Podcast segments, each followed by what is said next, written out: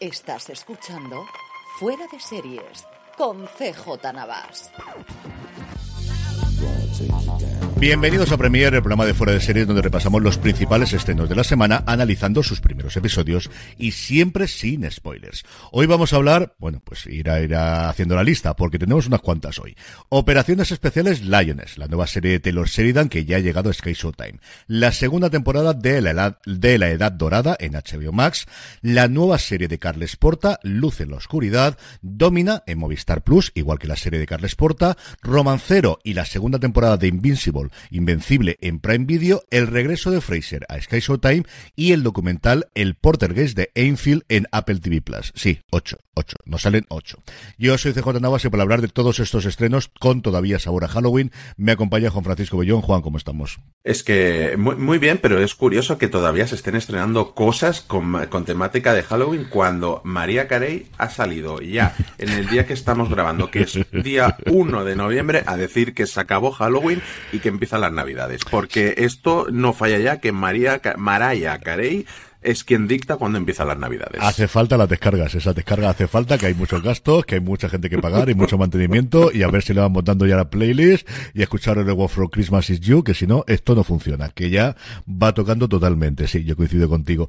Eh, vamos con todo ello. A mí, por ejemplo, Romancero me ha extrañado que se estrenase tan tarde con, respecto a Halloween. Yo creo que era, es cierto que pillando miércoles todos los santos era raro si lo haces para la semana antes o la semana después, pero lo comentaba yo también en streaming esta semana cuando, cuando hablaba de ella, cuando lo repasaba que yo pensaba que era un estreno o para el fin de semana pasado o incluso para el propio martes por la, por la tarde-noche. Claro, yo hubiera cambiado con Memento Mori la semana de estreno una por otra, es que tenía, tenía todo el sentido. Mm. Y luego, bueno, nos hemos dejado el, documental de Poltergeist de Enfield, que sí que se estrenó eh, cuando tocaba, pero no pudimos hacer eh, el especial de Halloween que teníamos preparado porque el servidor aquí tenía el culo hecho pesicola y no, pues no estaba para grabar. En fin, pero tenemos un millón de cosas, bueno, un millón no, pero ocho cosas sí, empezando por una a la que le dedicamos son razones para ver, que tenéis eh, también disponible para escuchar si queréis oírnos hablar un poquito más de ella. Operaciones especiales Lioness, una joven marine un poco tosca pero muy apasionada, se incorpora al equipo Lioness Engagement con el objetivo de infiltrarse en una organización terrorista y desmantelarla. Escuchamos como siempre su trailer y volvemos para hablar de la nueva producción de Taylor Sheridan aquí en Sky Showtime. ¿Están cerca? Estamos más cerca que nunca. ¿Un agente contratado o una Lioness? Una Lioness, señor. Lo que hacemos ahora es localizar a las esposas e hijas de objetivos de alto valor y colocar un operativo cerca de ellas. Y lo liquidamos. Y si lo hacemos bien, terminará todo antes de empezar. ¡Vámonos ya! ¡La han descubierto! ¡Es cordón detonante! No puedo hacer esto. Tienes que recordar por qué estás luchando.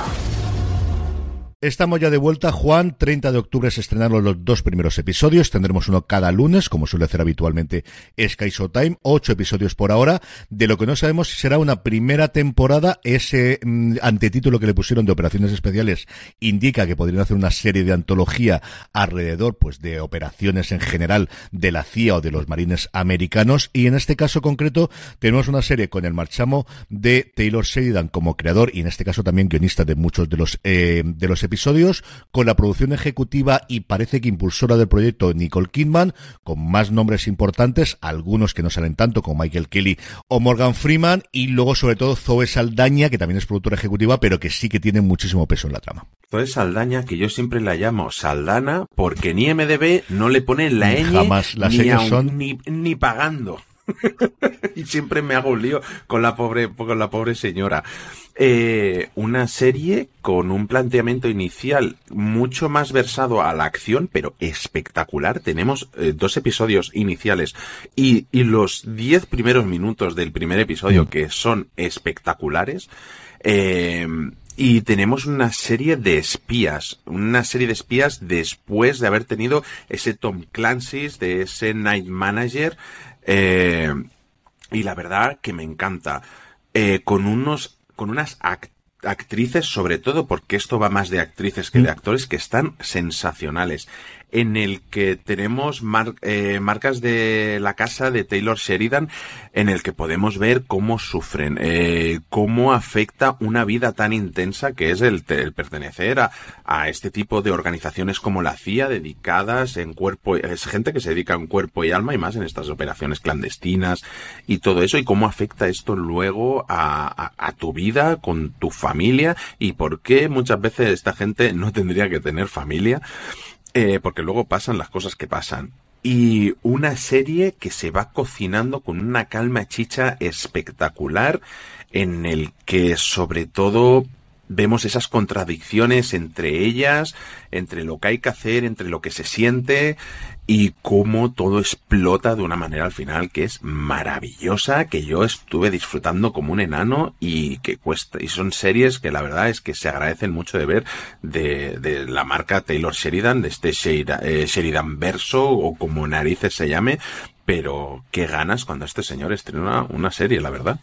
Como comenta Juan, el primer episodio ya nos pone totalmente la acción. Tiene una, un set piece que dicen los americanos, una escena inicial que casi podría ser como antes Seala, en el que nos cuenta cómo funciona este grupo de operaciones especiales de la CIA que está comandado por el personaje de Zoe Saldaña, por Joe y todo el equipo que tiene alrededor, que lo que se encarga es de gestionar gente que se infiltra fundamentalmente en organizaciones terroristas o anexas a organizaciones terroristas, como luego posteriormente será el caso, pero no de una forma tradicional como conocemos de que es el hombre que se mete dentro de la organización o por ejemplo en los narcos, sino que lo que hacen es reclutar a mujeres que se hacen amigas en alguno de los casos de las eh, novias, de las mujeres, de las amantes o en este caso de las hijas de alguno de los objetivos que tienen.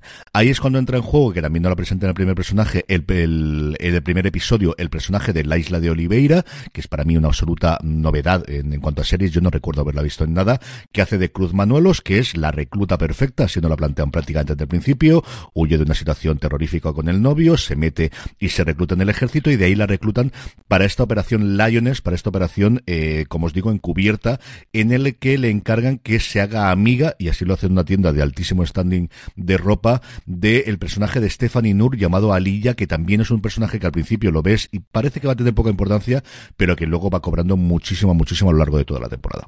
Sí, creo que aquí eh, es que los secundarios están todos de lujo. Si bien tenemos a Nicole Kidman por ahí haciendo de gran secundaria de la serie, porque creo que Michael Kelly y Morgan Freeman están un poco más apartadillos, sí que se les ve bastante menos, pero eh, Nicole Kidman sí que tiene un gran peso y como tú decías, Stephanie Nur también, sobre todo en la, en la relación con, mm. con, con Cruz Manuelos. Eh, que al final acaba teniendo una serie de clichés que para mí quizás es lo menos original de la serie, pero por la trama, cómo se desarrolla, es que claro, o metían algún detonante, alguna manera de fortalecer ahí esa relación entre ellas dos, o, o, iban a necesitar más episodios de los que al final tiene la propia serie para que, para que parezca creíble todo lo que ocurre, lo que llegan a sentir y, y todo lo que les pasa. Y, y, la verdad es que es eso. Y luego toda la parte de, de Zoe Saldaña, que creo que ella está espectacular, que se echa la serie a las espaldas en más de una ocasión, que tiene esa relación con la familia en la que es una madre totalmente ausente, que tiene verdaderos problemas con la hija, el marido, pero, pero la relación con el marido al final es totalmente lógica me refiero a lógica porque me da la sensación de que es la única manera de que funcione, porque el, el médico es, es, es, médico, además, y el marido es médico, y son profesiones que al final exigen muchísimo. Y siempre, seguro que más de uno conoce a algún médico y tal, y, y ostras, lo de conciliar en casa con gente que se pasa las mil horas en un hospital, haciendo guardias, haciendo de todo, al final hacer una familia es imposible. Y, y, con una persona que está en el ejército de esa manera, que se pasa medio año fuera de casa, ostras, la, a mí me pareció muy, muy creíble la relación que tienen ellos dos, muy sincera, muy honesta además. Y, y la verdad es que todo el tratamiento de personajes, eh, cómo están escritos y tal, es que, jolín, es que Taylor Sheridan dirán muchas cosas de él, pero sabe escribir como poca gente, es que es así. Esa parte está muy bien. Al final hay tres tramas, yo creo, fundamentales, que es por un lado todo lo que está ocurriendo con esta infiltración y la relación que tiene con todo el equipo que dirige eh, Joe. Las tres tramas giran alrededor de ella. Luego la relación de ella con sus superiores, cuando tiene que dar información, cuando tiene que pedir cosas para poder hacerla, cuando tiene que convencerlos de que le sigan dejando hacerla. Y luego la relación de ella en casa con el marido, con la, familia, como dices tú, que al final es esa parte familiar que quizás en Yellowstone lo tenemos mucho más eh, acentuado y que mm, forma la trama. Aquí no es que pase un segundo plano por la parte de, acción, porque no deja de ser una serie de acción, pero sí que no era una cosa que yo esperaba. O sea, yo esperaba la parte de acción cuando lo veíamos, recordando los primeros tiempos, sobre todo como guionista de Sicario, de Comanchería, que tenía Taylor Sheridan, como sabía que estaba Kidman y que estaba todo el resto de la gente, digo, bueno, pues tendremos esa parte de espías ya de las altas esferas y decir, y ahora no, y ella que se revele y lo que sea, pero no esperaba esa parte de drama familiar que es marca de la casa, que al final siempre la tienen todas sus series, esa eh, parte de, de, de, es complicado conciliar la vida familiar con la vida laboral y siempre necesitas tener eso en las, series en la serie de Sheridan. Sí, es que al final, ostras, hacer creíbles unos personajes en, en posiciones tan verosímiles para, para alguien de a pie, o a lo mejor como nosotros, y, y, nosotros aquí en España, claro, en Estados Unidos que hay esas profesiones tan locas que tú y yo hablamos más de una vez, eh, claro, igual ese es más creíble, pero para alguien que no viva allí, que esté muy ajeno a todas estas cosas, ostras, es que hay que construir muy bien unos personajes con toda una serie de problemática y tal para que realmente te, te suenen creíbles. Al final, ahí depende qué actos y más en estas series de espionajes, acción y todo, que tiene que tener un contrapunto emocional y, y bueno, es que te tienen que parecer personas y, tienes que lograr un, una empatía con ellos, porque mm. eso, eso yo creo que es lo más complicado de una serie. Y más este tipo de personajes que creo que beben tanto de, de series como hemos visto en Homeland, mm. que, que, ahí ya veíamos todo esto, todas estas implicaciones emocionales y todo, y, y, creo que, que, hereda bastante cosa de allí, lo, lo cual es una, un buen síntoma a, a mi parecer. Y, y, luego me encanta eh, que la serie intenta desafiar mm, toda una serie de, clichés, porque como tú decías, estamos en una... Eh, esto a lo mejor en manos de otra persona hubiera sido el enésimo tío fortachón eh, que tira para adelante con todo y no tiene problemas con nada en la vida. Porque es que incluso en series como Jack Ryan, que aunque sí tenemos toda esta parte de esta segunda capa de personajes y tal, aún así el tío es muy hecho para adelante y no tiene problemas casi nunca con nada. Y aquí, sin embargo, veo, vemos algo más realista. Y como decía, sí que hay ciertos clichés, pero es que incluso creo que la serie desafía ciertos estereotipos de género incluso que no habríamos visto en, en, otra producción. Creo que ni siquiera se habrían atrevido a tener a unas mujeres de protagonistas en, el ejército. Creo que la verdad es que la, la serie tiene bastantes méritos para, para destacar y sobre todo para ser original. Operaciones Especiales Lioness estrenó, como os decimos, el 30 de octubre con dos episodios. Yo creo que vale la pena que veáis los dos primeros episodios para formaros una opinión. A partir de ahí tendremos uno cada lunes hasta completar los ocho. Un Razones para Ver disponible también, en el que además en la segunda parte de esas Razones para Ver, Juan y yo repasamos los próximos proyectos de Taylor Sheridan. Así que si sois también observantes de la religión, de la religión del bueno de Sheridan, como somos nosotros dos, ahí tenéis un repaso a la cantidad ingente de proyectos que tiene este hombre actualmente en cartera. Sí, y nos vamos ahora con una serie totalmente opuesta en otro siglo, que es La Edad Dorada, la segunda temporada que llegaba a HBO Max este pasado 30 de octubre con un episodio de esta segunda temporada que va a tener un episodio menos, que son 8 y de unos 50 minutos por capítulo, y del que su sinopsis dice así. La segunda temporada de La Edad Dorada comienza en la mañana de Pascua de 1883 con la noticia de que la oferta de Bertha Russell para un palco en la Academia de la Música ha sido rechazada. A lo largo de ocho episodios de la temporada vemos como Bertha desafía a la señora Astor y al viejo sistema y trabaja no solo para hacerse un hueco en la sociedad, sino para asumir potencialmente un papel protagonista en ella. Vemos su tráiler y seguimos hablando de ella. Mrs. Russell, you conquered New York. You dine in the best houses. But are you sure it's wise to start the war with New York society? Aren't you asking for trouble? Yes, and you'll need to pick a team. Head to head, and one will be the winner. This is very melodramatic. The old guard think they can keep out the new people with impunity. Don't worry, I have a plan. Mrs. Russell is even more of a fighter than I had realized. You mean you thought she would not fight against you? Not so bitterly, at any rate. The war is heating up. I enjoy competition. Good, I look forward to it. Bueno, CJ, aquí fiestas de alto copete, aquí no sobra el dinero, una sociedad norteamericana que está en su, bueno, más norteamericana, neoyorquina, que está en su máximo eh, momento de esplendor, de querer equipararse a lo que es la alta clase inglesa, por decirlo de alguna manera, en el que necesitan destacar, necesitan ser la más guapa del barrio, la más rica del barrio, y, y demostrarlo y restregárselo por la cara a todo el mundo. Es que es una serie de fantasía. Es decir, es una serie, eh, yo creo que es más creíble en muchas series que vemos de fantasía. Yo no te digo yo eh, Juego de Tronos, pero, pero muchas que estas de aquí. O sea, yo empezaba a verla y si entras en el juego, yo creo que la primera temporada eh, tenía un gran hándicap, que era compararla con Downton Abbey. Y claro, como siempre ocurre, luego hablaremos también de, por ejemplo, cuando hablemos de Fraser, cuando comparas, no comparas lo que fueron los primeros episodios de una serie, sino los mejores recuerdos que mantienes de una serie comparado con los primeros episodios de esta nueva serie. Aquí lo que tenías en el planteamiento de la primera temporada era nos trasladamos a Nueva York, que siempre está muy bonito, tenemos dinero de HBO, que es de verdad a lo burro, es una cosa absolutamente impresionante, y luego lo que teníamos era un reparto que es, es que lo mires por donde lo mires. Es que, claro, a mí me das a Christine Baranski en el primer gran papel que tenía después de The Good Fight, y vais a estar ahí. Es que de repente tienes a Cynthia Nixon, en lo primero grande, ha hecho más cosas también, pero que hace después de Sexo en Nueva York, pero es que sigues sumando a partir de ahí, tienes yo no sé cuánta gente, o sea, es ya no solamente los nombres, sino la cantidad de reparto que hay. O sea, yo tengo delante abierto IMDB y que aparezcan todos los episodios, es que no son menos de 20 personas. Ya, yo, la cara que se me ha quedado con el primer episodio, y ahora os hablaré de la, escena inicial, que es ese domingo de Pascua, aparece mm, lo que yo llamo un rector, que es el cura que tenemos ahí protestante, y resulta que es Robertson Leonard, el Wilson de House. Dije, no puede ser verdad, más personajes, porque no creo que contrates, contrates a Robertson Leonard para que te aparezca dos segundos inicialmente. Es una cosa absolutamente alucinante.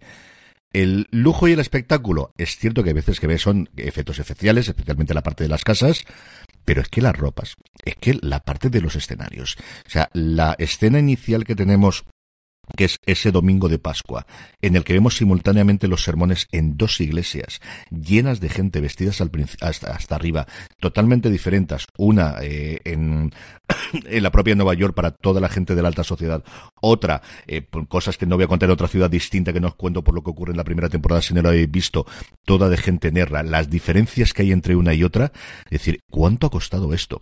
Y la ropa, es que a mí la ropa me sigue fascinando. Hay un momento en el primer episodio en el cual el personaje de Carrie Coon eh, va a organizar una fiesta y le dice a una de las asistentas, eh, señora, vaya a cambiarse que van a venir ya. Y yo me quedo de, ¿pero qué se va a poner mejor que lo que lleva? O sea, ¿qué más ropa se puede poner mejor que la que lleva esta buena mujer?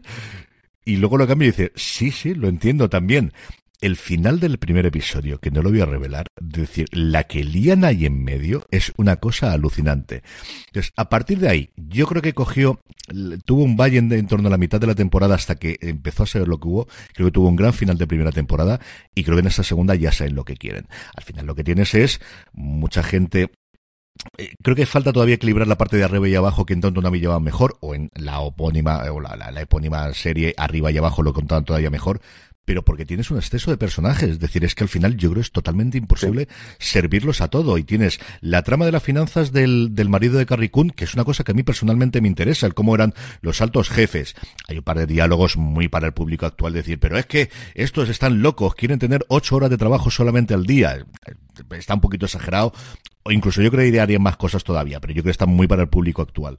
Pero todas esas maquinaciones en cosas que son absolutamente de fantasía, porque eh, tú le decías antes de, no vamos a estar en el mundo de Lioness, menos en este. O sea, en un mundo en el cual todo se pelea en serio de es que no soy nadie si no tengo un palco en el este en el Palacio de la Música y como esto no me lo van a dar, entonces voy a apoyarle el nuevo que es hacer la sala de la ópera y hacer es una serie absolutamente de fantasía. ¿Es para todo el público? Pues evidentemente no. Yo he disfrutado con ella, pues como disfrutaba con Downton Abbey. Es que es una serie a la que si entras en el juego de ella es muy complicado sacarle un pero. A mí es una serie que me gusta mucho Pero es que tiene varios peros. Y, y, hago un inciso que me decías de que aquí tiene todo el dinero de, del, del, mundo. La semana que viene me, me, comentas que hablaremos de otra serie parecida. eh, yo tengo un problema, o sea, amo a sus... Creo que hay dos claros protagonistas que, resaltan un poquito más por encima de, del resto, que son Carrie Coon y, Morgan Spector, haciendo de, de Bertha y de George Russell que es el dueño del ferrocarril y, la, y la nueva vecina del vecindario que necesita destacar y construirse ese nuevo, ese nuevo palco de la ópera y, y, todo esto. Creo que están maravillosos. Creo que son dos de los mejores actores que hay en televisión a día de hoy. Morgan Spector, a mí me da la sensación de que esto es la puntilla para acabar de, de, saltar, porque ya lo tuvimos en la conjura contra América haciendo un papel sensacional. Es que para mí fue lo mejor de la serie y aquí también me parece lo mejor. Pero tengo un problema con ellos dos y es que encuentro que sus personajes están basados únicamente en la ambición. O sea, me resultan poco creíbles porque parece que no hay más capas de personaje nada más que el, el, el conseguir el, poder y la ambición y no hay nada más. De ahí sale todo en el trato con la hija, con todo. Y es, y es mi gran pero con ellos. Pero a pesar de, de ello, son dos personajes que me encantan porque sus, sus dos actores, o su actriz y su actor son sensacionales. Pero es mi principal problema. Y luego sí que creo que, como tú decías, la serie aborda toda una serie de, de tramas, de cuestiones raciales, que, que vemos, eh, tenemos eh, a Peggy, eh, el viaje de, de, Peggy Scott en esta temporada, con la apertura de una universidad negra, y historias de esas, pero que creo que se tocan a veces un poco por encima o a veces no, no acaban de ser del, del todo creíbles. Que creo que funciona bien, sobre todo más para el público europeo, con esa similitud con esa arriba y abajo que de series históricas de aquí, que van menos dirigidas a, al público americano, que allí funciona más la, la serie. Y, y, yo, un adjetivo que le encontraría a la serie más que eh, es, es, opulencia, sobre todo. O sea, creo que la palabra es opulencia sí, sí. y es el, el fardar por ser los mejores y, y, y, restregárselo por la cara a todo el mundo. Y aún así es una serie que sus diálogos son eh, maravillosos, que, que con unos escenarios eh, que son impecables. Es que la serie, estos dramas de época, que a priori no son lo que, lo que a mí me más me llama, pero que siempre me tienen ahí dentro y que siempre consiguen en, en, engancharme. Y, y ver esa Nueva York incipiente, esa Nueva York que vemos ya a día de hoy, un poco viejuna en muchas series y en todo, y aquí estaba en, en sus momentos de, máximo esplendor y creo que todas esas tramas son fascinantes. Y que la verdad que creo que esta segunda temporada está mejor que la primera porque a mí la primera me da la sensación que era un poquito descafeinada, sobre todo en su tramo, su tramo final, creo que el último episodio intentó dar un golpe de efecto pero que se quedó a medio gas uh -huh. y creo que aquí eh, funciona bastante mejor, mejor la serie en esta segunda temporada, la verdad. Yo por destacar dos cosas más aparte de las que ha comentado Juan y las que he dicho antes, una, a mí me encanta el personaje de Blake Ritson, el Oscar Van Rij, el personaje, el hijo de Christine Baranski y, y cómo vive una una persona gay en ese ambiente y cómo intenta sobrevivir y hacerlo. Tuvo protagonismo en la primera temporada, lo vuelve a tener en esta segunda temporada, es una cosa que me gusta. Y luego las escenas de la cocina. O sea, las flores me encantan, los vestidos sí. me encantan, los edificios me encantan, pero cuando ves a la cocina y ves cómo hacen los banquetes con los medios que tenían a principios del siglo, es una cosa que me fascina absolutamente y totalmente. Tuvimos varios en la primera temporada, aquí tenemos un banquete justo al principio y empiezas a ver, sobre todo el marisco, de decir, no puede ser verdad, no puede ser verdad. Es alucinante, es sencillamente alucinante. Sí, y además, eh, mira, a, a, destacar la trama que hubo con el, con el cocinero en, en la primera temporada y de que aquí todavía se, están haciendo sí, es, están haciendo las coñas todavía, nada más empezar la temporada. Y sí, al final es que, jolín, menudos banquetes, menudos pasillos, menudos cuadros, es que, ostras, es que cuesta mucho no dedicarle tiempo a, a hablar de, de, la, de la escenografía, del diseño de producción.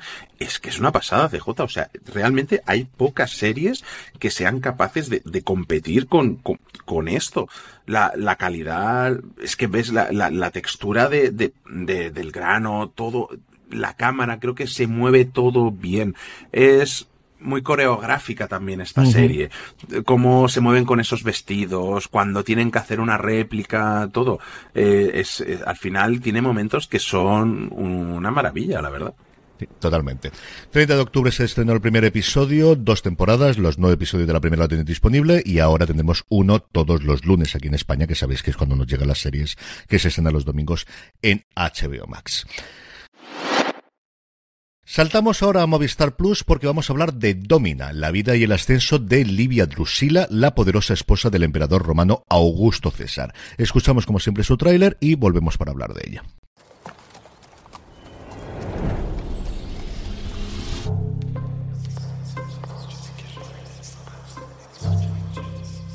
Whatever I did to deserve it, I've been punished enough.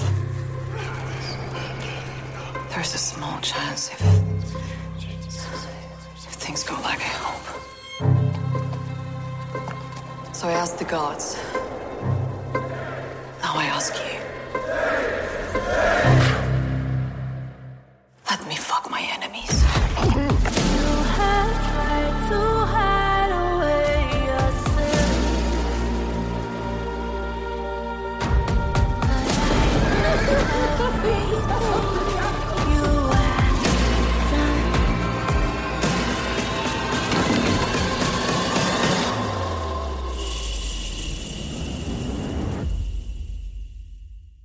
Estamos ya de vuelta, una serie creada por Simon Barks, se estrenó el pasado 31 de octubre con dos episodios disponibles en la plataforma de Telefónica, tendremos uno cada martes hasta completar los ocho, de una serie que tiene dos temporadas, se acaba de estrenar ahora su segunda temporada en su Inglaterra original. Eh, Juan, ¿qué te ha parecido Domina? A mí me ha gustado mucho y ahora te voy a explicar por qué, porque esto viene escrito de la mano del primo de Manuel Burke, me parece que se llama Simón, eh, Simón Burke, eh, tiene pinta de ser su primo hermano que vive allí en Inglaterra. Eh, ¿Por qué? ¿Por qué me ha gustado mucho la serie? Porque no te pasó a ti cuando viste la serie Roma de HBO que te quedaste con las ganas de ver una tercera temporada, pues eh, esto, eh, esto es lo que continúa. O sea, todos aquellos que disfrutamos con Roma, eh, esta historia es lo que sigue justo a continuación de, de aquella serie histórica de, del HBO. Y lo vemos, además, desde un punto de vista distinto, sobre todo desde el punto de vista de, de Domina, que que es la que pasaría a ser eh, mujer de, del nuevo del nuevo emperador eh, romano con una serie de idas y venidas, por en medio otro marido, eh, ella casándose con 15 años, bueno, lo que pasaba antes, eh, matrimonios políticos. Lo que me encanta creo que es la una perspectiva de, de, de jóvenes protagonistas que que no se entusiasman tanto cuando se quedan embarazadas. Yo es algo que me ha fascinado de la serie de, claro, es, son mujeres que tienen también ambiciones políticas y allí quedarse embarazadas era eh, la, la lo peor que te podía pasar en aquel momento y más cuando estabas luchando por algo. O sea, ahí ves, hay una de guerras en los dos primeros episodios, pero de pullas entre, entre ellas por hacerse con el poder que me parece exagerado. Y luego tiene toda una recreación histórica. Hay mucho dinero metido aquí. No al nivel de lo que podríamos esperar de la serie de HBO en Roma, pero que es que lo que se gastaron en aquella serie era en aquel momento la serie más cara de, de la historia en aquel momento. Aquí las cosas no están como para gastarse esos dineros a día de hoy y menos el canal Sky de, Inglaterra, pues bueno, aún así creo que la representación está muy bien hecha. Los vestidos son los que tienen que ser. Tenemos incluso eh, grandes actores para papeles pequeños, porque tenemos a, Liam Cunningham eh, haciendo un papel pequeño, tenemos a Isabella Rossellini haciendo otro papel pequeñito que, tampoco es que sea muy largo en el tiempo. Entonces, ostras, hay dinero, hay ganas de hacer las cosas bien. ¿Qué le puedo achacar yo a la serie un poquito? Ostras, que hay muchos saltos en el tiempo muy rápidos que creo que a veces te los tienen que explicar un poquito porque tú no te has dado cuenta que ha pasado mucho tiempo. Y entonces, bueno, tenemos varias varios actores y actrices que también van a ir cambiando porque va a ir pasando mucho en el tiempo, uh -huh. más que los dos primeros episodios que son los que hemos podido ver por adelantado que nos, sí. que nos ha facilitado eh, la propia Movistar. Y, y, ostras, una serie muy interesante y que creo que para todos aquellos que les guste este tipo de series y de dramas históricos, con unas figuras políticas que siguen a la altura de lo que vimos en, en la serie de Roma de HBO.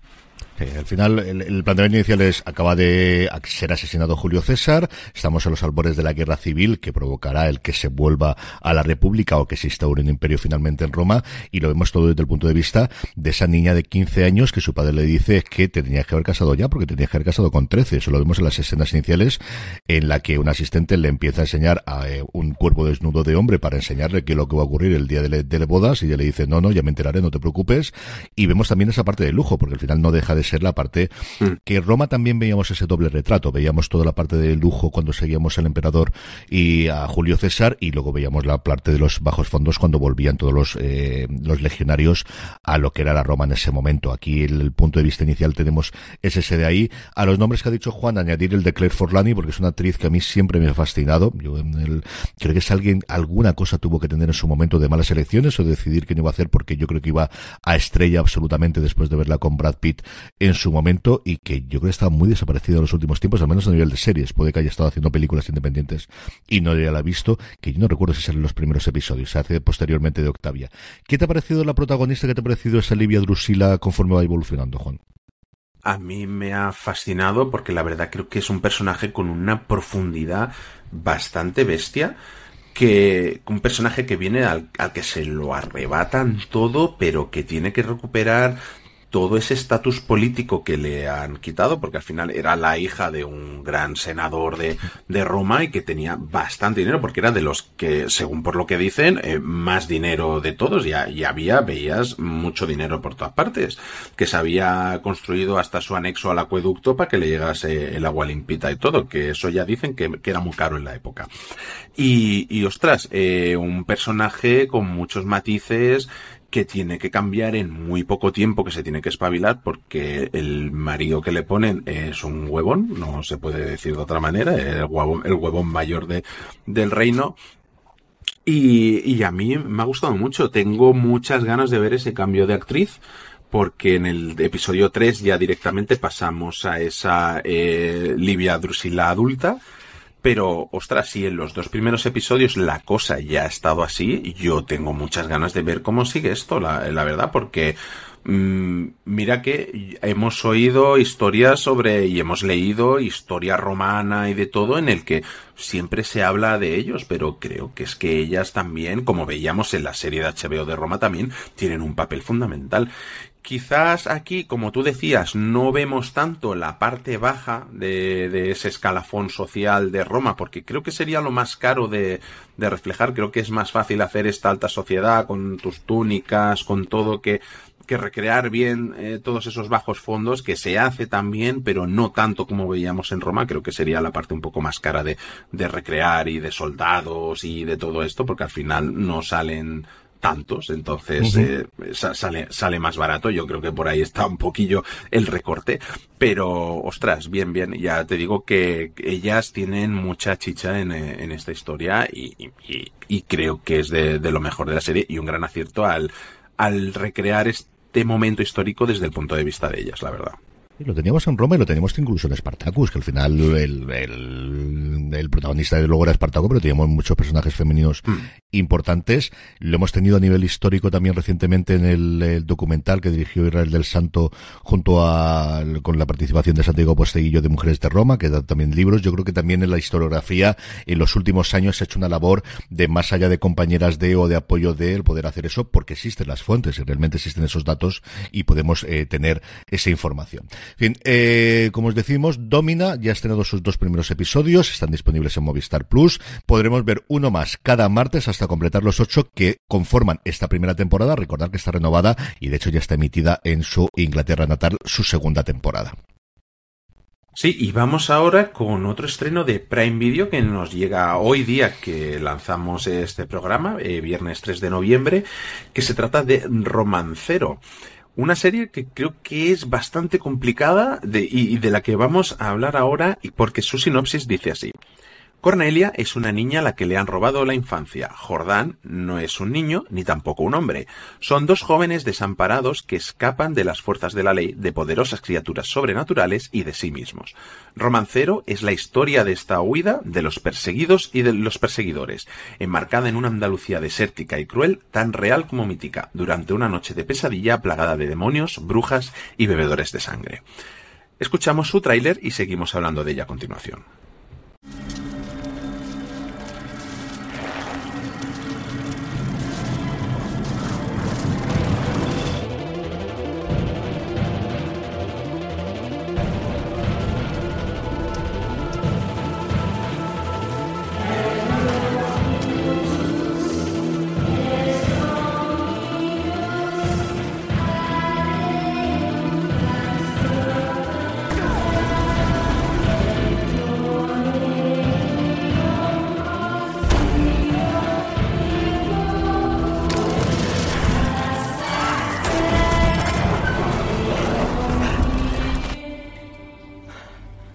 ¿Tienes miedo?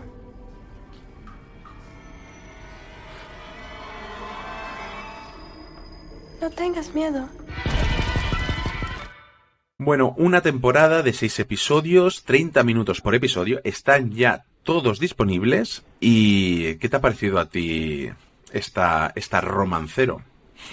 Es complicada, como decías tú, de comentar previamente. A ver, mmm, y mira, me, lo habían dicho, ¿eh? me lo habían comunicado, la, hablé con varias gente de, comunicación de Amazon y me dijeron, es complicado de ver cómo lo hacemos y ya está. A ver, es cierto que el planteamiento inicial es ese que dice Juan, de dos, un chico y una chica que huyen, perseguidos, y luego toda la parte oscura y demoníaca. Pero es mucho más que eso. O sea, lo que tenemos a nivel de estructura son seis episodios en los cuales el primero, el segundo y el tercero el segundo ocurre antes que el primero y el tercero antes que el segundo, con lo cual vamos hacia atrás. Luego a partir del cuarto empezamos a tener flashbacks y empezamos a tener la, historia hacia adelante, que es un poquito extraño a mí el segundo me gustó mucho. El primero no creo que es un mm. mal planteamiento, creo que lo han elegido porque presentan los dos personajes del niño y la niña, que lo han utilizado en toda la promoción, que lo han utilizado en todo el lanzamiento, que querían presentándolos inicialmente, especialmente qué es lo que le ocurre a ella. Conocemos un poquito de lo que le ocurre a él. No sabemos exactamente por qué les están persiguiendo. Les están persiguiendo de noche además, en, en la parte más desértica de Almería. Vemos en varios momentos de los primeros episodios esos invernaderos que ya pudimos ver en su momento en Mar de Plástico, que yo he visto un montón de veces porque no solo en Almería, también la Vega Baja aquí en la provincia de Alicante, eso se da muchísimo y que igual, no te digo que sea la parte menos interesante, pero que es la parte en la que a mí menos me ha traído. En cambio, el segundo episodio, que es cuando nos presentan que ya lo hemos visto en el primer episodio, pero el personaje de Ricardo Gómez, el Carlitos de Cuéntame cómo pasó, que lo tenemos aquí haciendo un policía con un guardia civil, perdóname, con muchísimos demonios internos y con muchísimos problemas personales. A un Guillermo Toledo, ya no Willy Toledo, sino Guillermo Toledo, en el que a mí nunca ha sido santo de mi devoción, en el que creo que es el mejor papel que tiene. O sea, creo que jamás lo he visto tan bien como aquí. También un guardia civil, en este caso, muy mayor, con una relación con la hermana muy complicada, la madre ha fallecido y que vamos conociendo poco cosas, eh, poco a poco cosas eh, sobre ella y especialmente una Belén Cuesta, que está en Belén Cuesta, está sencillamente maravillosa. Alba Flores la vemos después, aunque la ponen con la colaboración especial, yo creo que tiene bastante más peso, porque al final los episodios de 30 minutos no te dan más. Y la relación de Guillermo Toledo con Ricardo Gómez y con Belén Cuesta y las escenas que tienen entre ellos de se conocen desde hace tiempo en este lugar en el que todo el mundo se conoce, la Guardia Civil convive con la gente que trapichea con droga porque es lo que hay, con los inmigrantes que trabajan en los invernaderos, a mí esa parte me ha gustado muchísimo. O sea, yo creo que un procedimental, un policíaco, con esos tres mimbres, a lo mejor con, eh, con los chiquillos, el hijo que huye inicialmente es uno de los hijos que tiene el personaje de la encuesta, que tiene bastantes más. Y contar esa parte es una serie que a mí me interesaba mucho creo que la serie intenta hacer muchísimas cosas. O sea, tenemos parte de... Pero ya no es que tengamos una única pata de oscurantismo o de cosas de, terror o de cosas... No, no, es que tenemos todo. O sea, es... Vamos a meter todo lo que queramos meter aquí en medio. Y no voy a decir ninguna por, no soltar el spoiler, que al final lo vais a ver al principio, pero mm. todo lo que se os puede ocurrir de cosas, de referencias clásicas o de cosas clásicas de terror que podamos tener, las vais a tener absolutamente todas. Algunas de ellas hemos leído la sinopsis. Es que de repente después aparece por ahí Julieta Cardinali que hace de una especie de evangelista muy americana en el que va con el autobús convenciendo a la gente y recaudando dinero, de, haciendo la nueva venida del Señor, pero luego ves el autobús por dentro y dices, pero ¿qué es esto de aquí? ¿Qué está pasando dentro? creo que intenta contar tantas cosas que al final no acaba sobre todo del trasfondo de contarte tanto, ya no solo por los saltos temporales, que creo que te puede liar hasta que ves el segundo episodio. A mí el segundo de verdad me convenció mucho, me gustó mucho y, y me hubiese gustado que hubiese sido el primer episodio. Creo que no es necesario hacer tantos saltos en el tiempo. No sé exactamente cuál fue la decisión ni por qué la razón, más allá de vamos a hacer esta porque se centra en el chiquillo y la chiquilla que queremos centrarnos en ellos, por la razón que sea. Él está muy bien, a mí el chiquillo me gusta mucho ella es una chiquilla extranjera, juegan con el tema de que tiene un acento extranjero, tampoco te dan ninguna razón por qué tiene que ser extranjera. Hay momentos en los que me parece que actúa mal, hay momentos en los que no sé si es que le han pedido que actúe de esa forma, hay momentos en los que no sé si es el acento. Él, en cambio, me gusta muchísimo y el acento de, esa parte de Almería, eh, yo creo que está muy, muy bien. Entonces, es una serie que me ha dejado con ganas de más, pero tampoco sabría decirte cómo poder arreglarla. Es una serie que me ha parecido que es que tenía unos miembros muy muy buenos, especialmente en cuanto a intérpretes, que creo que cuando se basa en la parte que está muy bien la idea de lo hacemos solo en una noche, pero creo que mete dos o tres tramas secundarias y personajes secundarios que es y además esto, y además esto, y además esto, y además esto de es, no voy a poder hacer ninguna otra serie para Prime Video en mi vida, y entonces necesito meterle todo esto. Dicho eso, yo la he disfrutado mucho, y si lo en tres horas, creo que para los aficionados al terror es una serie para que podáis ver bien, pero, pero esa parte en la que, no digo que me haya cabreado, pero que sí de, de tantísimos, yo estoy dispuesto a que dejes hilos sueltos a que dejes tramas sueltas, pero es que al final hay cosas en las que mm, es totalmente imposible que, que, entienda las convicciones de los personajes porque ni te he dado tiempo a presentarlos, ni a convencerme, ni a decirme de dónde viene esto, es decir, toda la trama de Julieta Cardinali requeriría un montón de, de, historia más para contármela. Y aquí te la tienes que construir tú, que no está mal, pero, pero esa parte hay, mm, no lo sé, Juan, no lo sé. Yo creo que es una serie que es de aquellas que sigues viendo, aún, aún viendo que tiene muchos errores y que, y que hay algo que te impulsa a seguir viendo porque visualmente es atractiva, porque toma, teca, eh, toma, toca temas muy interesantes. Eh, del terror, de la literatura gótica, de la poesía de García Lorca y del esoterismo y toda una mezcla así rara que cuando toca el terror está muy bien, porque creo que lo hace muy bien, pero hay momentos de acción que son lo opuesto. Cuando la serie, sobre todo creo que si te acuerdas en el episodio 3, que hay un momento que es bastante más de acción, ahora no recuerdo si era el tercero o el cuarto, que hay momentos que incluso resultan un poco patéticos. Que no sé si es cosa del montaje, que también, que, que, hay unas cuantas cosas que hay que no acaban de funcionar cada vez que la serie intenta virar un poquito hacia la acción. Sin embargo, con el terror creo que está muy bien. Eh, como tú dices, yo creo que es una serie que pesa en su contra la duración de la misma. Creo que esos 30 minutos por episodio le restan mucho. Creo que es una serie que necesitaba más tiempo para explicar ciertas cosas. Ojo, ciertas cosas, porque la serie plantea muchas cosas, sobre todo del terror, que no te explica de dónde vienen, pero creo que no hacen falta que te expliquen de dónde viene todas esas cosas de terror. Esas creo que son las más fáciles de asumir por parte del espectador. Pero sin embargo, como tú dices, hay otra serie de temas de los personales en cuanto a los personajes. Eh, creo que todos esos temas, el trasfondo de cierto, de alguno de ellos, que se plantean muchas dudas a principio de temporada y no se resuelven bien bien o que no se empiezan a explicar hasta el final de la serie. Creo que es una serie de muchas, de muchos contrastes, como dice eh, nuestro bien querido eh, José Luis Hurtado, serie de muchos contrastes, cosas buenas, cosas malas. Eh, y sin embargo es eso, Guillermo Toledo está excelente, eh, Belén Cuesta está también excelente. Y qué poquito sale, y qué poquito sale. Ostras, qué, qué, qué pena, porque es una serie con muchos nombres. Y, jolín, y como tú y yo hablábamos fuera de cámara, es una serie que ojalá bueno, que, que, te dan ganas de ver más de esos dos policías y que a lo mejor con eh, habiendo, o sea, centrándose más en ellos, siguiendo todo lo que es todas estas tramas de terror y de todo, y siguiendo todo eso, igual habría funcionado mejor. No sé, es que, es que es raro porque estoy viendo que hay muchas cosas que no funcionan, pero aún así te, te, te engancha y te, y te invita a seguir. Eh, es, es, algo muy raro y de lo que ya antes de empezar a hablar ya había dicho, nos va a costar mucho hablar de esta serie y realmente es que cuesta. La ambientación está sensacional. Ostras, qué gran paisaje es Almería y no ya para los westerns, sino para los thrillers. Yo es que quiero más thrillers en, en en, esta Almería de Extra Radio. Es que me parece sensacional. Y, y qué pena, qué pena. Incluso con Cliffhanger, eh, al final de la serie, después de los créditos. Ojalá, de verdad, que funcione una segunda temporada y que corrija sus errores. Yo, yo firmaba. Yo estaba dando vueltas constantemente y decir, claro, yo no puedo. La serie que yo me plantearía es una serie sin toda la parte de terror, pero no sería romancero. Y yo creo que eso no lo querían hacer. Mm.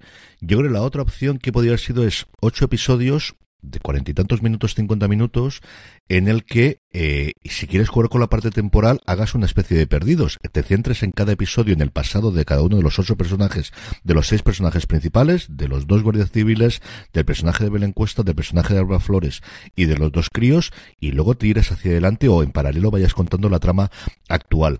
Como os digo, hacen ese juego temporal que no es tan complicado de seguir porque lo vas viendo, pero que tampoco creo que le aporte especialmente a la serie. Yo creo que empezando en el tercer episodio, yendo al segundo y luego en el primero, porque además sabes cosas que llevan a pasar. O sea, una de las cosas que ocurre es que ya sabes cómo van a ocurrir alguna de ellas y yo creo que eso te quita eh, protagonismo. No lo sé, no lo sé. Dicho eso, yo creo que no es una para los aficionados al terror tienes bastante sangre, tienes vísceras, tienes monstruos por todos los que quieras. Yo creo que los aficionados al terror es una cosa para que veáis porque eh, son solamente tres horas. Al final lo que vais a tener de películas para ver el fin de semana.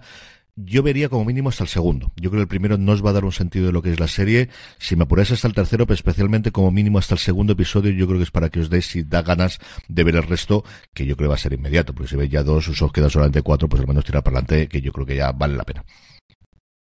Sí, sí, yo creo que al final es una serie que les recomendaría a los fans del terror.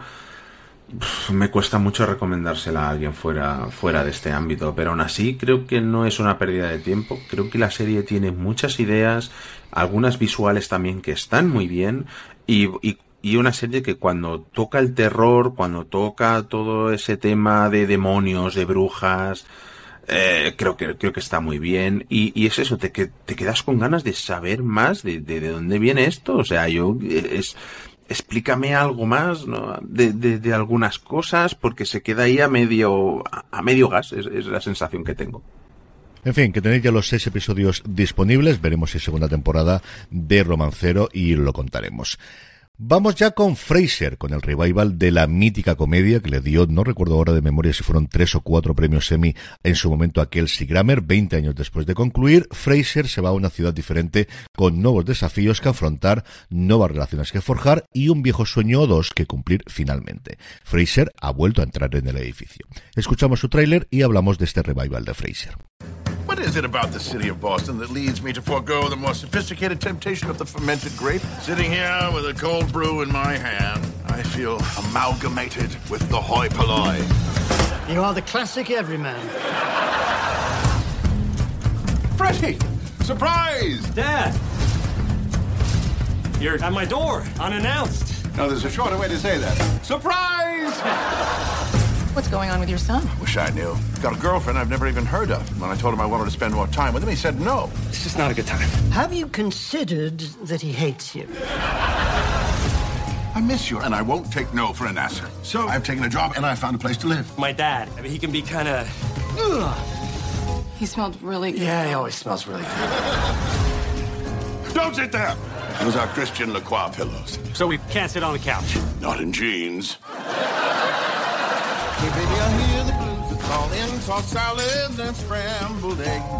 What do you say we have a toast? I got some scotch, if that sounds good. Oh, great, I'll go get it. Top shelf. Of course, nothing less. No, it's on the top shelf of the hutch. Green plastic jug. But I don't know what to do with those tossed salads and scrambled eggs. Today I'm spending time with my son, colleagues, and friends. For the first time in my life, I can say that Fraser Crane wants for nothing. Oh, that's too bad. I had somebody that I wanted to set you up with. I can be ready in five minutes. I keep calling again. Estamos ya de vuelta. Hoy, 3 de noviembre, se estrena el primer episodio en Sky Showtime. Veremos uno más todas las semanas. 10 episodios tiene esta primera temporada del Revival, cuya renovación todavía no conocemos absolutamente nada. Eso sí, toda la serie clásica la tenéis disponible en Sky Showtime, así que si os quedáis con ganas de más o tenéis ganas de ver y de mantener ese momento, salió un artículo en The Ringer hace dos o tres semanas de gente que se queda durmiendo viendo Fraser, que se lo pone todas las noches para dormir y que había grupos en Reddit, en fin, eh, Internet tiene estas cosas que lo que hay. ¿Qué novedades tenemos? Pues que tenemos a Fraser Kane trasladado desde Seattle de vuelta a Boston, donde salió recordar en Cheers, porque el personaje originalmente estuvo en Cheers, no le acompaña a su hermano, no le acompaña a su padre, su actor ya fallecido, el personaje, el actor del hermano que ni quiso aparecer, y necesitamos rodearlo de otro conjunto de gente para poder tener una sitcom. Entre ellos, su hijo, que ya apareció originalmente en la serie original y que cambia totalmente. En la serie original, cuando se nos planteaba a Freddy, a su hijo, era un sabelotodo exactamente igual que él, y aquí lo que tenemos reconvertido en una persona de trabajo mucho más parecida a lo que era el, su padre, lo que sería el abuelo de Freddy. En ese caso era policía, aquí es bombero después de los atentados del 11S y lo que tenemos luego es, pues en vez de tener a, su hermano, tenemos al hijo del hermano que va a ser exactamente igual que el hermano Juan.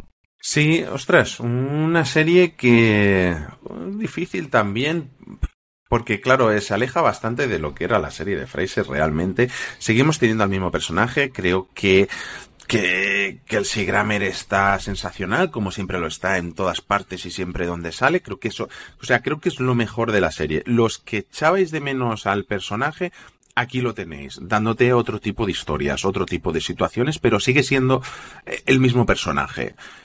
Ahora, si la comparas con la serie original, hombre, mm, yo creo que, que, pierde. Y pierde porque la mayoría de, o sea, creo que el humor de esta nueva Fraser está basado sobre todo en males entendidos. Mm, básicamente. Eh, es que no, no, no, hay mucho más y, chistes que se repiten una y otra vez y que van perdiendo fuelle con cada vez que, que se vuelven a repetir. Eh, no sé, me, eh, es que claro, yo es una serie de Fraser, recuerdo poquito de su época y esta me da la sensación de ver más una versión de Fraser de Chuck Lorre, para decirlo de alguna manera que me podáis entender, pero es creo que es un mundo creado para los nostálgicos de una gran serie que, que tuvo su momento y de un personaje que nunca se fue y que sigue estando aquí. Mm, las relaciones con los demás personajes mm, están bien, pero creo que esto es pura nostalgia, simple y Y al final lo que es utilizado es el nombre y pagarle a que se grabe lo que quería por volver a interpretar al personaje que le dio toda la gloria. Y es que al final comparar lo que es una primera temporada de una comedia con actores nuevos en los que tienen que meterse en el eh, a encajar con el recuerdo que tienes de 263 episodios de la serie original, pero es que Kelsey Grammer lo tienes anteriormente también en Cheers, es tremendamente complicado. Y es que claro, yo no tengo el recuerdo ahora de los cómo funcionaban bien los cinco personajes principales que tenías en Fraser en los tres, cuatro primeros episodios. Lo recuerdo a lo largo de, yo sí he visto los 263, porque tuvimos una época que los cargamos enteros, no recuerdo qué plataforma americana o, incluso en DVD, yo no recuerdo si se lo compré a Lorena en su momento cuando salieron todos, y era la relación que tenía, claro, con un John Mahoney haciendo de Martin Crane, que era eso, bueno, cinco más el perro, porque me ha olvidado hablar de, de Eddie, que era el perrito, que también lo tenías. Es que David Hayes Spice como Niles es que es un personaje alucinante. así que él seguramente se llevó Emmys haciendo de Fraser, Niles, eh, David Hayes Spice se llevó todavía más como Niles. Y luego tanto Daphne como Roth les daban un, un, tono totalmente diferente y le daban ese, ese peso y ese, es que funcionaba como un reloj. Es que es una serie, pues eso, como los buenos momentos de Cheers, como los buenos momentos de Friends, ahora esta semana que todos estamos con ella en la cabeza por el fallecimiento de Matthew Perry, de las grandes, grandísimas comedias, Seinfeld para quien quieras, The Office para quien quieras, o, para mí, en mi caso, Parks and Recreation, funcionaba como un reloj. Y es una serie que es tremendamente eh, complicado compararlo con la anterior, pero tenemos que hacerlo porque por eso se ha hecho. O sea, al final estás buscando mm, lo mm. mismo y creas a su hijo con un relativamente desconocido Jack de Scott intentando que sea reflejo del padre y que los problemas que Fraser tenía antes con su padre los tiene con su hijo. Porque lo que os digo, si veis el hijo en la serie original, dices, ese chiquillo no se puede convertir en el hijo que tienes ahora. Bueno, pues el tira para adelante y ya está. Eh, metes a Jess Salgueiro, que es alguien que he visto muchas series haciendo de la compañera de piso, y veremos algo más que se está ahí. Bueno, pues tienes a alguien eh, distinto. Intentas tener al hijo de Niles en vez de Niles y luego además lo rodeas con los eh, compañeros que va a tener Fraser en su nuevo trabajo, que va a ser en Harvard. Bueno, pues te dan ese, ese reparto. Creo que al final, como siempre, las comedias hay que juzgarlas quitando las grandísimas Mother Family funcionó como un tiro desde el primer momento, pero and Recreation de la segunda, Abbott Elementary recientemente Colegio Abbott funcionó perfectamente desde la primera, está, yo creo que era absolutamente imposible que funcionase es decir, el, el, mito que tenía eso, de no los primeros episodios de la Fraser clásica del 93, sino los 263 episodios, el buen recuerdo que tiene la gente que en su momento disfrutamos con ella. Y eso es un handicap que es complicado, pero bueno, que sé que se ha puesto encima porque para algo han hecho revival. Sí, es que, claro, se, creo que en vez de intentar hacer una reinvención de, de la serie que quizá hubiera funcionado mejor, ha sido más bien como un regreso a algo conocido, pero total, pero que no es algo conocido porque es lo que tú dices, te faltan toda esa serie de personajes que formaban parte de lo que era Fraser, porque al final Fraser no era él sin toda esa gente que tenía alrededor. Y aquí tiene otra otra gente muy distinta alrededor, él sigue estando muy bien, pero el resto no y se siente un tipo un tipo de serie menor que al final, oye, que sigues teniendo a Fraser, que al final el que es fan de la serie la va a ver y creo que es una serie perfecta para para, para ese público pero a mí me cuesta recomendársela a alguien de nuevas para que venga para que yo venga estoy contigo yo siempre recomendaría ver la clásica antes de la moderna pero aquellos que habéis visto la, mm. todos los demás pues volver a ver a Kelsey Grammer ver porque es el grandísimo actor que es y encarnar de nuevo a este Fraser Crane. Yo creo que eso sí que es impagable y creo que va a haber mucha gente que se acerque a ella gracias a ello eso sí que no tengo ninguna duda. Como os decía antes se ha estrenado este 3 de noviembre un episodio tendremos 10 episodios esta primera temporada veremos si se renueva o no por una segunda y sobre todo, como os decía antes, todos los de la serie clásica los tenéis disponible también en Sky Showtime. Y pasamos ahora a una que sí que nos llega su segunda temporada y es Invincible, Invencible aquí en España, la segunda temporada, parte 1. Uh -huh. Parte 1 porque la parte 2 la tendremos en 2024 que llega también el día que, si estáis escuchando, el día que lanzamos este programa, pues el 3 de noviembre con un episodio disponible y uno cada viernes hasta completar los cuatro que forman parte de esta primera parte de la segunda temporada. Una serie de animación de superhéroes, eh, ahora hablaremos un poquito más de ella y vamos con su sinopsis. Todavía tambaleándose por la traición de Nolan en la primera temporada, Mark lucha por reconstruir su vida mientras se enfrenta a nuevas amenazas. Todo esto mientras hace frente a su mayor miedo, convertirse en su padre sin siquiera darse cuenta. Escuchamos su tráiler y seguimos hablando de Invencible temporada 2, parte 1. For some of you, it probably seemed like this day would never come. Maybe you're even wondering if you're ready for this. For what comes next? You have no idea what I'm capable of. I didn't know who he was.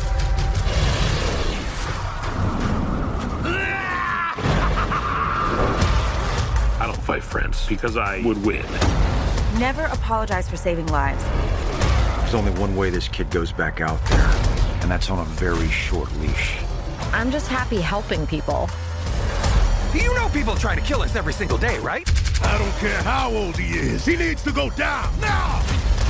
Maybe if you trained more and complained less, we could get back to saving lives.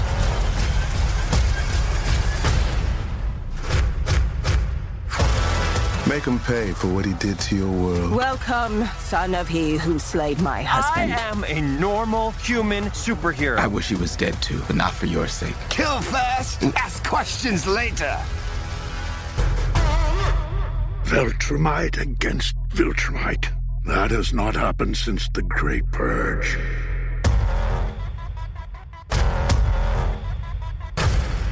You should have died at birth.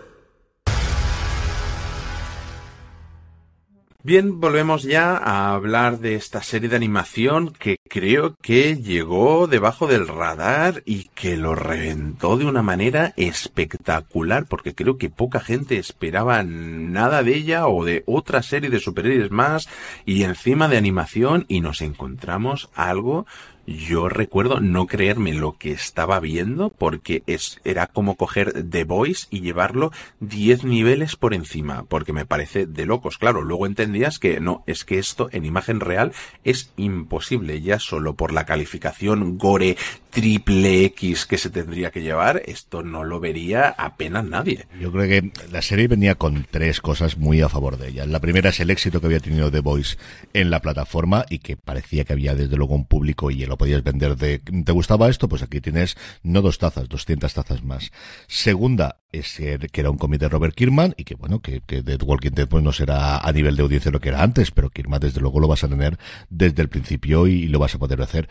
Y luego en su versión original las voces que tenía. Es decir, es que el elenco, cuando miras aquí la página de MDB, es de no creértelo. O sea, empiezas a mirar nombres y decir cualquier otra serie que no fuese de animación, yo no sé lo que costaría hacer este cast o la mitad de este cast que hay aquí y los que van añadiendo, porque tienes de repente a Mark Hamill uniéndose a Sandra Oh, a Steven John, a J. Simons, a a Gillian Jacobs, a Walton Goggins, a Jason Matsukas, a Zachary Quinto y suma y sigue. De verdad que aquí solamente tengo la primera pantalla de IMDB, que es lo que nosotros tenemos nosotros es a Clancy Brown, al que vimos recientemente en Generación V, también haciendo de, de ese dueño del jefe, perdóname, de la universidad, de, de mm, precisamente hablando de The Voice.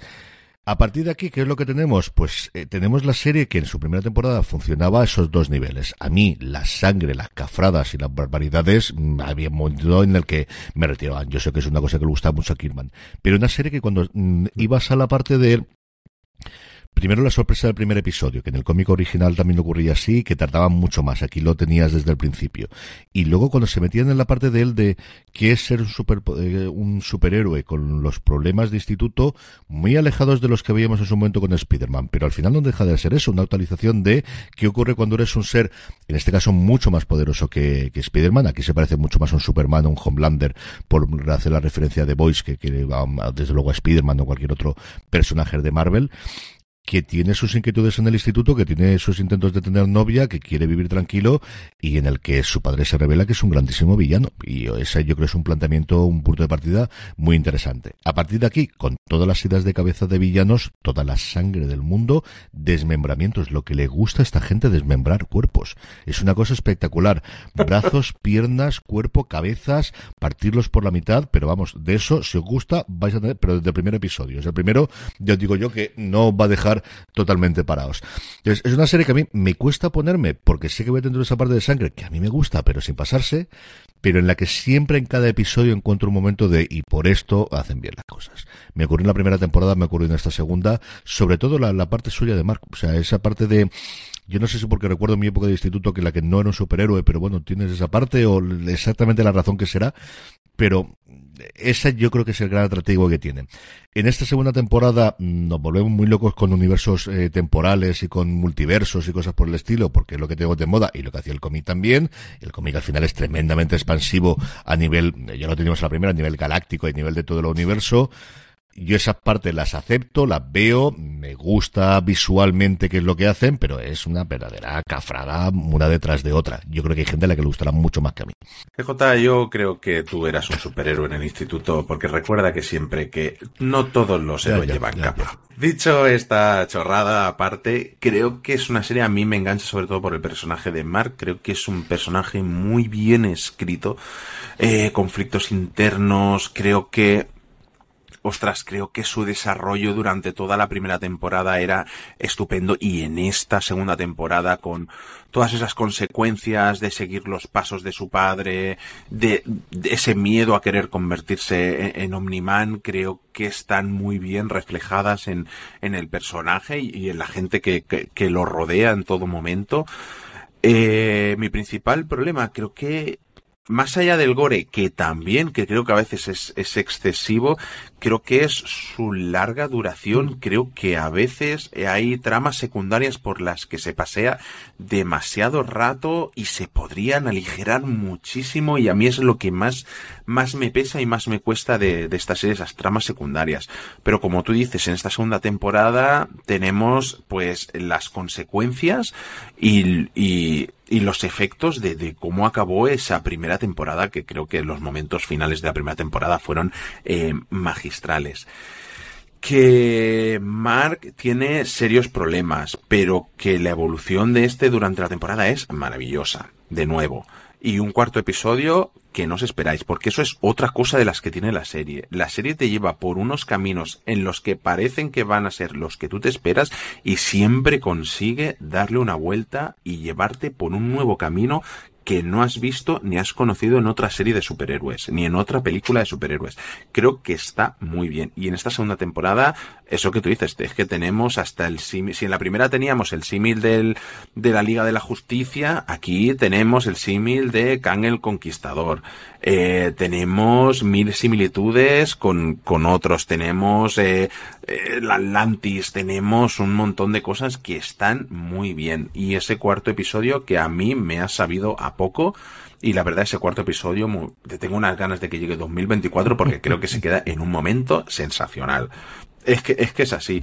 Pero lo que yo decía, creo que hay algunas tramas secundarias que se pueden aligerar mucho y que siempre a mí me resultan muy redundantes y que se estiran como un chicle. Yo cuando empecé a ver los episodios me extrañó la duración porque estaba convencido que duraban 30 minutos y Creo recordar que me pasó también lo mismo la semana, no. el, en la primera temporada. De decir, creo que van a ser más cortos y me pasa lo mismo que decías tú. Yo creo que más concentrado y más eh, claro con 30 minutos funcionaría. No te digo que funcionaría mejor. Creo que igual es más difícil de estrenarlo semana a semana como va a hacer Amazon. Yo creo que el, el, si te bajas a 25 minutos es más complicado. Tendría que hacer dos a la semana. Cuesta mucho de producir. Tenemos el hecho de que la van a partir en dos trozos. Yo creo que eso sería más difícil de justificar si no tuviese una duración al menos de 45 minutos en este caso. En fin, que tenéis ya Invencible, disponible el primer episodio, cuatro de momento, el resto habrá que esperar a 2024. Vamos ya con nuestro bloque de series documentales, dos os vamos a comentar hoy, comenzando por Luz en la Oscuridad. Carles Porta vuelve a Movistar Plus con su primer True Crime original, Luz en la Oscuridad. Una evolución del género bajo la premisa parece una película, pero es real. Escuchamos su tráiler y volvemos enseguida.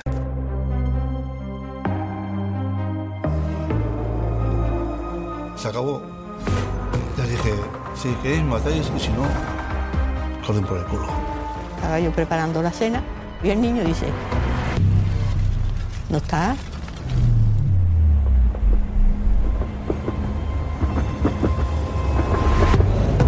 Te esperamos con la puerta abierta a ver si te vemos de llegar. La puerta de la casa no se cerraba. Parece una película, pero es real. Juan, una primera temporada extraña, porque lo que tenemos son cuatro episodios y cada dos episodios cuentan el mismo caso, te lo dejan más o menos al mitad, tiene pinta de aquí, conforme vayan produciendo, irán haciendo más. Porta ha dado varias entrevistas a lo largo de esta última semana contando el proceso, tiene hasta 25 personas trabajando todo el equipo, entiendo que todo el equipo de producción, no solamente de guion, haciendo todo esto, y él contaba un par de cosas que a mí me parecían muy interesantes, que era nosotros, la diferencia, nosotros siempre tratamos temas que estén ya juzgados, no temas que no estén juzgados previamente, que estén juzgados, y luego dice, la diferencia para que esto sea un true crime y no un documental es que cuando de repente hay un forense, quiero el forense que hizo la prueba forense, no un forense general que sea el tío catedrático de una universidad. Si tienes eso, tienes un documental, si tienes al forense que hizo la prueba, que es el que quiero yo, tengo un true crime, que es una cosa que nunca había pensado yo y que tiene toda la lógica del mundo. El primero de los episodios eh, que tenemos lo que cuenta es una especie de engaño a través de redes sociales, mejor dicho, de redes de citas de contactos, en el que una mujer se hace pasar por distintas y va atrayendo a hombres a los que en distintos niveles les hacen malos, desde robos hasta el acabar con el asesinato de uno de ellos que conocemos. Tú además eres muy aficionado y sobre todo puedes contarme el fenómeno que antes de llegarnos al resto de España nació en Cataluña de Carles Porta, que es por lo que quería preguntarte por cómo surgió Crims y cómo se dio a conocer Carles Porta allí. Bueno, eh, Crims, eh, si no me equivoco, eh, surge porque Carles Porta ya participaba mucho en programas de radio tenía sus programas de radio propios en, en la radio catalana que hacía esto, básicamente, eh, contar este tipo de historias. Eh, muchas veces lo veías invitado en otros programas, de secciones matinales, etcétera, etcétera, y otras veces, pues de, de madrugada, pues, eh, de- no me acuerdo exactamente el horario, pero quiero recordar que era de madrugada, pues con sus, sus series de- de True Crime. Y el boom, sobre todo, fue con la serie Crims de TV3, que esta luz en la oscuridad bebe directamente de ella porque es que da la sensación de tener una continuación.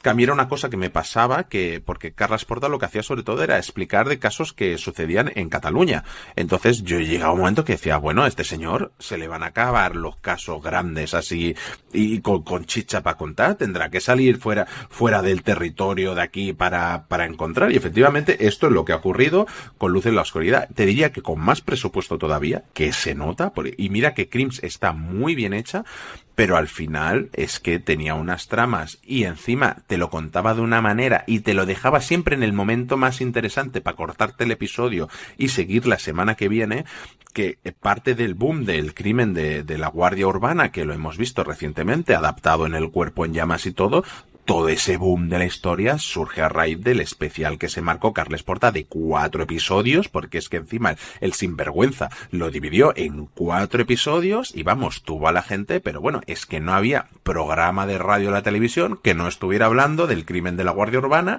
no porque sucedió en aquel momento, sino porque lo estaba contando Carles Porta y en los trabajos, eh, los amigos, es que todos estaban enganchados a Crims y, y en especial es que ese fue el, el, el caso que fue el gran detonante de, de la serie y de, y de ser ya un más media dentro de, de la propia Cataluña.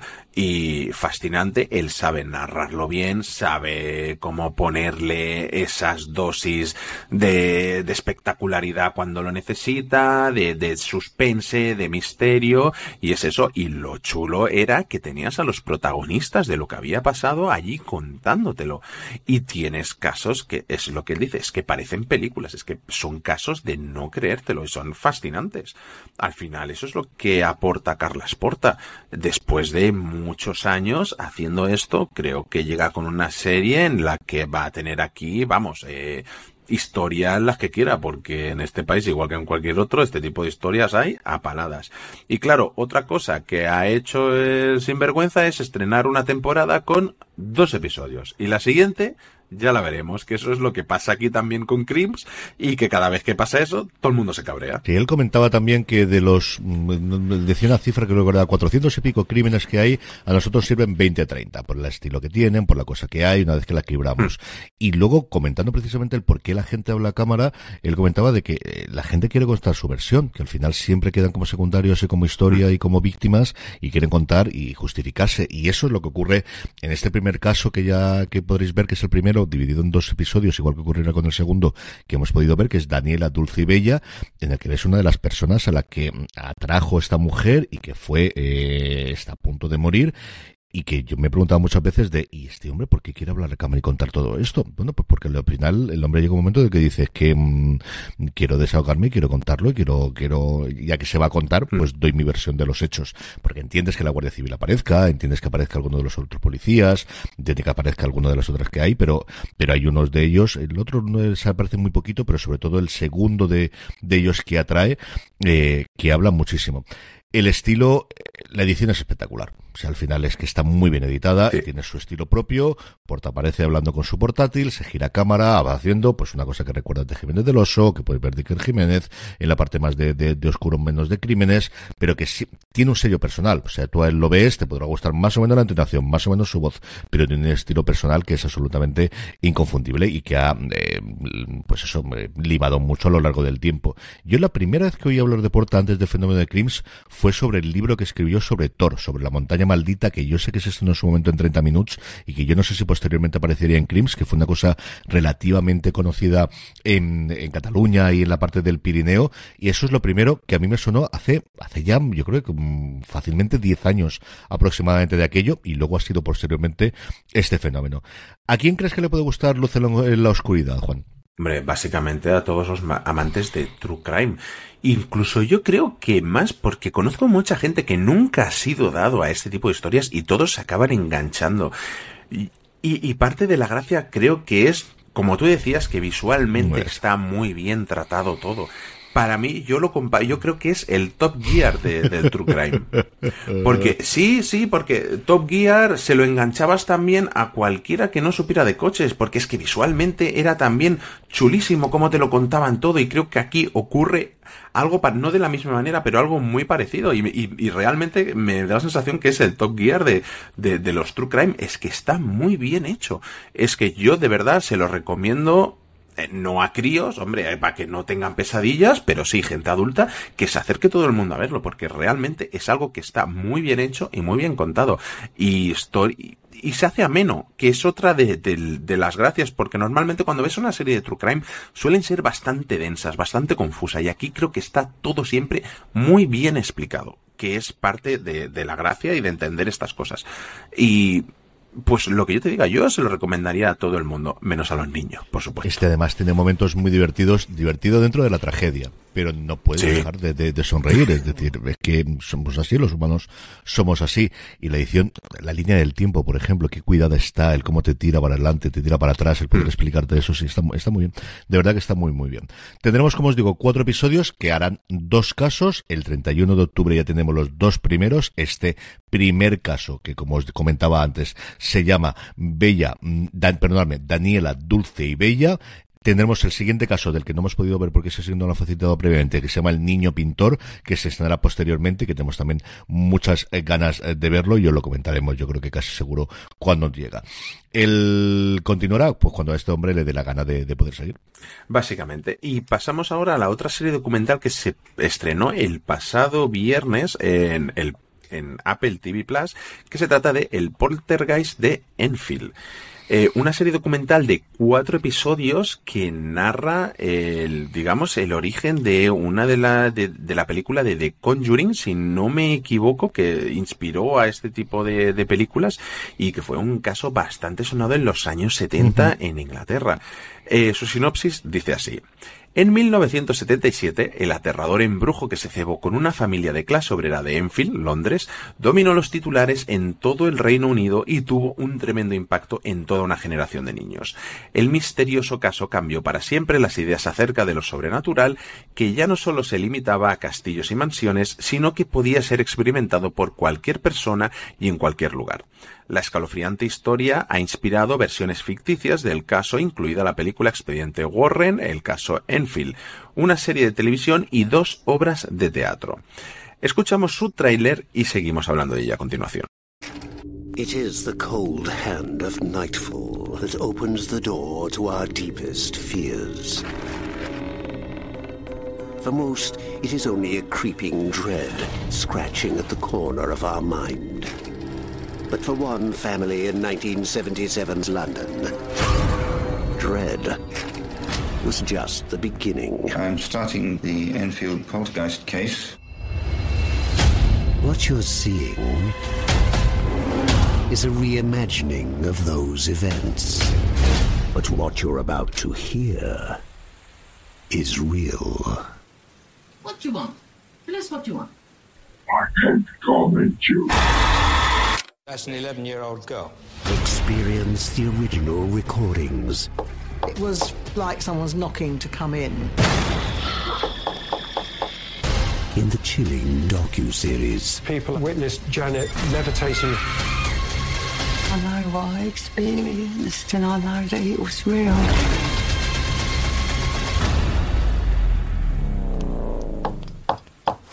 The Enfield Poltergeist. Una serie documental que sé que te insistí mucho en que vieras porque era muy particular y un tema que a mí no me llama mucho, que es toda esta serie de películas de posesiones, de poltergeist y todo esto que a mí no me ha llamado nunca, pero que entré a verla por curiosidad y me dejó fascinado, sobre todo en sus maneras. Sí, porque al final, vamos a ver, lo que tiene esta serie documental es el cómo se ha tratado. Y es que aquí fundamentalmente el invento es que eh, el principal investigador de los fenómenos, que se llama Maurice Gross, que era un inventor eh, que vivía de las rentas, él había inventado el pues todo lo que habéis visto de, los anuncios en los que tenías más de un anuncio en el eh, que se podían pasar, el hecho de que tengas más de un cartel en el que puedas tener como anuncio y puedas tener varios. Y era un inventor, se obsesionó con el mundo oculto por cosas que le ocurrieron eh, de fallecimientos cercanos en la familia y lo que hizo fue hacer grabaciones de absolutamente todo. Claro, la serie, la gracia que tiene es que utiliza esas grabaciones originales que se oyen espectacularmente bien. O sea, no oyes casi nada de ruido de fondo. Yo no sé qué tratamiento lo habrán hecho o si es que realmente las grabadoras de los 70 eran mucho mejores que las actuales, pero eran espectacularmente bien y lo que han hecho es recrearlo absolutamente todo. Entonces, desde el principio, además, los títulos de crédito nos muestran cómo han recreado la habitación donde estaban en la casa donde ocurrieron todos estos fenómenos menos supuestamente y tienes actores interpretando a todos los personajes, al investigador principal, a su ayudante, a todos los que van posteriormente, al fotógrafo que aparece por allí y por supuesto a todas las personas de la familia no oyéndose el ruido de fondo, sino directamente moviendo los labios cuando se habla y tú crees que están hablando ellos. Entonces, es un efecto que es muy complicado que volvamos a ver en otra serie, porque no creo que haya tantos fenómenos ni tantos, ya no, no en la parte paranormal, sino en general de grabaciones en las que tengamos esa posibilidad de tantísimo metraje para poder hacer esta recreación, pero que creo que sería una forma totalmente original de poder hacer un documental en el que ya no utilizas las grabaciones de fondo normalmente traducidas, eh, eh, eh, trasladadas y que la tienes en texto y las ves y luego las vas encadenando, como también hace el documental con entrevista, con la gente que entonces tenía 20 años, que ahora está con los 70, que puede estar allí, hay un fotógrafo, hay un periodista, hay distinta gente que pueda tenerlo, pero el efecto es espectacular. O sea, es una serie hipnótica, es una serie en la que oír a esa gente, hay veces en las que vemos las fotos del propio Morris eh, Gross y vemos como el actor lo han caracterizado perfectamente y lo han buscado ahí, pero es que te lo crees, o sea, yo hay momentos en los que eh, me olvidaba que lo que estaba viendo era una recreación porque oyes esas voces y mira que es un efecto raro porque al final estás, eh, oyes y, entiendes que es una grabación. Pero es una cosa más allá del Portergeist, más allá de del caso en sí, más allá de que lo conozcáis o no lo conozcáis, os metes en Wikipedia a ver qué es lo que ocurrió al final o qué dejó de ocurrir, la parte técnica es absolutamente fascinante, Juan. Es que es una pasada y esto es que a día de hoy lo consigue Apple a golpe de talonario porque es que a mí me... o sea, ya entiendo que suelte la chequera con eh, películas de alto presupuesto, de con series de Steven Spielberg, eh, con series de primerísimo nivel de ciencia ficción, pero al punto de llevar esto a este tipo de historias, de documentales, de este tipo de narraciones y recrearlo todo de esta manera, es que yo lo estaba viendo y no me lo estaba creyendo. O sea, pero no me lo estaba creyendo no porque no fuera eh, verosímil, porque es que el problema es que es súper realista cómo está hecho todo. Y te crees que los actores están hablando ellos, efectivamente. Es que es una locura, es que más allá de lo que cuenta la serie, es fascinante ver cómo se ha hecho todo. Y me encanta cuando acaba el episodio, el episodio y se sale de lo que es el plano y estás viendo todo el set montado. Me encanta, es que es, es de locos, es que necesito un making of de cómo han hecho esta serie. Es que es una maravilla, o sea, de verdad que lo que está haciendo Apple TV es de locos, a nivel ya hasta de, de documentales que, que no esperarías que tuvieran este tipo de, de presupuesto tan, tan exagerado. Y luego el tema, bueno, pues se lo recomendaría sobre todo, sí, a gente que le mole este tema, este tipo de películas, porque creo que además estrenaba para Halloween, entonces era como ideal, pero es que yo de verdad invito a todo el mundo que tenga Apple TV Plus a que se ponga esto porque es fascinante ver cómo han recreado todo esto a partir de las cintas de los audios originales, que luego te lo puedes creer más o menos, porque a mí no me creo ni misa la mitad de lo que están haciendo los niños, la mujer, no me la acabo de creer, porque ahí ya hay un cuento y una exageración. Entiendo también que hay esa parte de que los niños entran ya en una especie de bucle en el que se lo creen y, interiorizan la mentira y todo de tal manera que siguen con todo ello, porque yo no, no me creo estas cosas ni, ni a la de tres, pero es que de verdad es algo que no te crees de que se haya hecho. Yo coincido contigo en que de verdad que esta es una serie que tenéis que ver mm, el primer episodio, pero si quedáis los primeros 20 minutos, la cara que pone el fotógrafo, que es los primeros periodistas que mandan, mandan un periodista y un fotógrafo para ese supuesto portergeist empezar a, a reflejarlo en fotografías, la cara que él pone cuando llega al set y dice, es que es lo mismo, es la misma cara que tenía yo de, no puede ser verdad lo que estoy viendo. De verdad que creo que es algo que, porque será muy complicado el poder hacerlo por dinero por un lado y por otro lado por tener ese material inicial para poder hacer este tipo de recreaciones. Y hemos visto recreaciones en documentales, lo hemos visto en series americanas, Israel del Santo, el que nombraba previamente hace no demasiado tiempo, lo teníamos, por ejemplo, en el Palmar de Troya, recientemente lo ha hecho en muchas de ellas, pero no es esto, esto es otro rollo totalmente distinto, es decir, la sensación de, de, de, estar en esa Inglaterra del 70, de que te han metido una cámara de televisión, te han metido una cámara, es decir, que hay un reportero allí mm, viendo qué es lo que está ocurriendo en este caso cuando este hombre y el resto de, de la gente de esta sociedad parapsicológica que hay metida en Londres van a investigar y están allí, y te da un plus, porque el más es ese momento de, hay un momento que, que, me gustó muchísimo que es eh, ya lo escribo de decir, pero ¿cuánta, ¿cuántos hombres más van a entrar aquí en la habitación? ¿Cuánta gente más va a entrar? Claro, yo creo que eso es muy complicado el que lo pudieses en el documental, pero allí lo ves, ves a las dos chiquillas diciéndolo cuando mm, meses después del primer incidente aparecen tres personas de nuevo con todo el equipo, imaginaros el equipo que sería de hoy, pero en los años 70 en el que el megato, el, el, claro, es que el, el magnetofono, la grabadora era monstruosa, es que los micros eran como eran, muy, de muy buena calidad, porque yo digo yo que se oye espectacularmente este. Ya no os digo nada de las cámaras de fotos y cámaras de vídeo llevan muy, muy poquita cosa. Chico, a mí me pareció una cosa fascinante de, la vi en su momento cuando mandaron la nota de prensa de presentación, me pareció curioso lo que era, yo no esperaba esto, Juan, de verdad que no esperaba la, locura de, el efecto que tiene eso finalmente. No, y además es que a mí me pasa que no me leí la nota de prensa y me metí a verlo directamente porque, bueno, pues se estrena para Halloween y voy a ver qué es esto. Claro, mi sorpresa fue triple encima. es que yo, claro, es que yo, yo muchas veces, es que últimamente no me veo ni trailers, pienso, me lo voy a ver igualmente, entonces prefiero no verme el tráiler, no saber lo mínimo posible, para vérmelo sin, sin mucha influencia más allá. Luego, después de ver la serie, me veo el tráiler, me leo lo que me tenga que leer y todo eso. Y ostras, es que la sorpresa, si entras sin saber de qué va esto, es que es espectacular, es que no te lo crees en ningún momento. Es, es de locos. De verdad, eh, por favor, que la dirección de Apple TV no cambie, que nos siga trayendo estas cositas y estos regalos que caen de vez en cuando, que son una maravilla. Hasta aquí ha llegado este premier esta semana. Ocho estrenos os hemos analizado, como veis noviembre viene bastante, bastante fuerte. Muchas de las cosas que se han ido guardando en los últimos meses y nos quedan un porrón de entrenos, de estrenos para comentar durante este mes. Uh.